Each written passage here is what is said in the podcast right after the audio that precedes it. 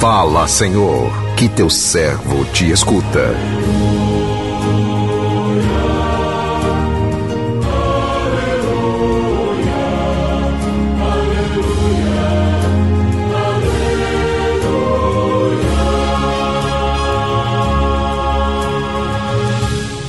O Senhor esteja convosco, Ele está no meio de nós.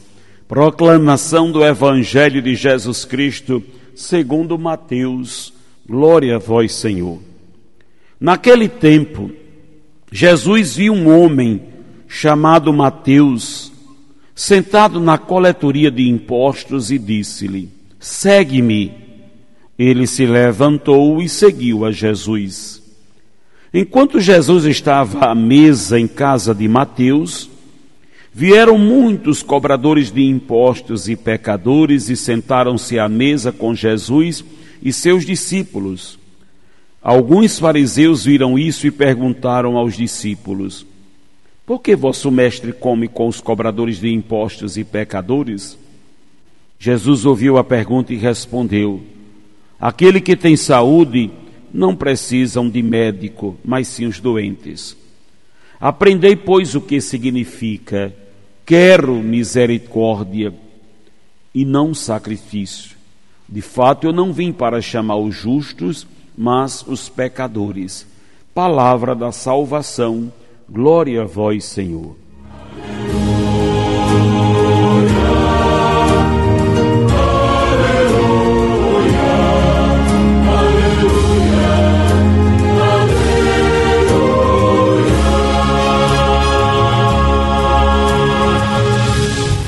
Meu irmão, minha irmã, ouvintes do programa Sim a Vida, na passagem do Evangelho que agora acabamos de ouvir, Jesus vê Mateus na coletoria de impostos e o chama: segue-me.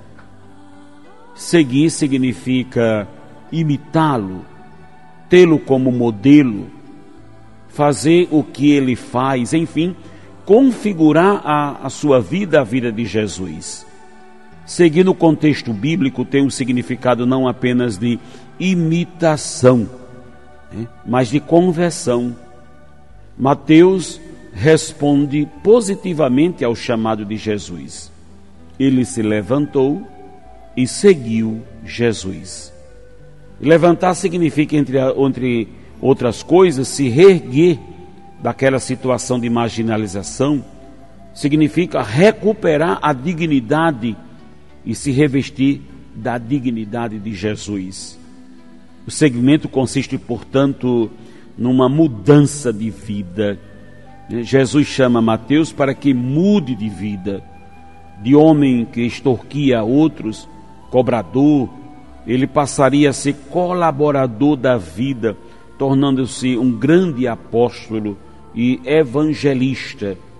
Entendemos assim a resposta de Jesus aos fariseus que o criticavam por ele fazer refeição com cobradores de impostos e outros pecadores, quando ele diz: aqueles que têm saúde não precisam de médico, mas os doentes sim. Se Mateus fosse santo e perfeito, não precisaria ser chamado, pois já estaria dando sua contribuição Jesus veio para transformar a vida daqueles que careciam de, de transformação, como era o caso de Mateus e de todos os que se acercaram da mesa em sua casa. Jesus estava no meio deles com o propósito de transformar aquelas vidas, mas não foi entendido. Ele chamou Mateus e a cada um de nós para fazer o mesmo. Ele nos capacita e envia para o meio dos que precisam ter suas vidas transformadas é o que mostrou para nós na palavra que ouvimos. Hoje celebramos com toda a igreja o dia do apóstolo São Mateus. Mateus é o publicano que está sentado na coletoria, como ouvimos no Evangelho, e responde ao chamado de Jesus.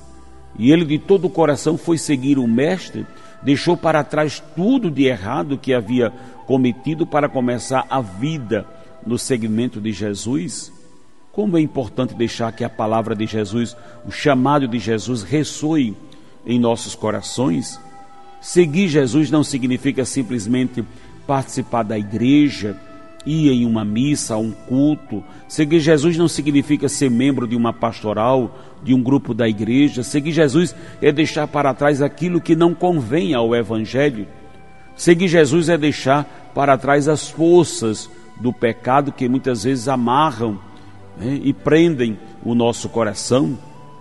Seguir Jesus é deixar de seguir o mundo, seguir as indicações do coração. Seguir Jesus é não deixar-se corromper por, mas por todo o fascínio que a corrupção do mundo exerce sobre a nossa vida. Seguir Jesus é deixar que o Evangelho fale mais alto ao nosso coração. Mas é acima de tudo ser curado, transformado na fonte da misericórdia divina. O pecado deixa marcas no nosso coração, porque o pecado deixa o nosso coração ferido, preso, inclinado para o mal. Não é a condenação, não é jogar a coisa na cara das pessoas, não é condenar, não é discriminar. Pelo contrário, é acolher, é deixar que o bálsamo da misericórdia vá exercendo a cura, a libertação, a restauração da alma e do coração. É por isso que o Senhor não quer o sacrifício, ele quer a misericórdia, porque nós muitas vezes fazemos muitos sacrifícios para Deus, fazemos longas orações, fazemos penitências, e todas elas têm sua importância, todas elas são fundamentais no processo de conversão, mas não é mais sublime do que o exercício da misericórdia. É na misericórdia que somos resgatados, salvos e libertos. É a misericórdia que cura o nosso coração ferido, manchado, marcado pelo drama do pecado, é com a misericórdia que precisamos acolher uns aos outros. A nossa cabeça está cheia de julgamentos, juízes, conceitos, preconceitos, rótulos. Estamos cheios de convicções pessoais a respeito desse, daquela, daquela situação, quando o principal, aquilo que nos converte primeiro, é a misericórdia. E é pela misericórdia que vou também me aproximar das pessoas, dos corações. Não vim, não vim para chamar os justos, mas os pecadores. Apresentamos é, nossos, é, nossas necessidades, nossos pecados. Peçamos hoje, é, apresentando assim nossos pecados diante da misericórdia de Deus para nos convertermos a cada dia e, sobretudo, sabermos acolher uns aos outros. Que o Senhor nos abençoe, que o Senhor nos ilumine e nos fortaleça na caminhada. Amém.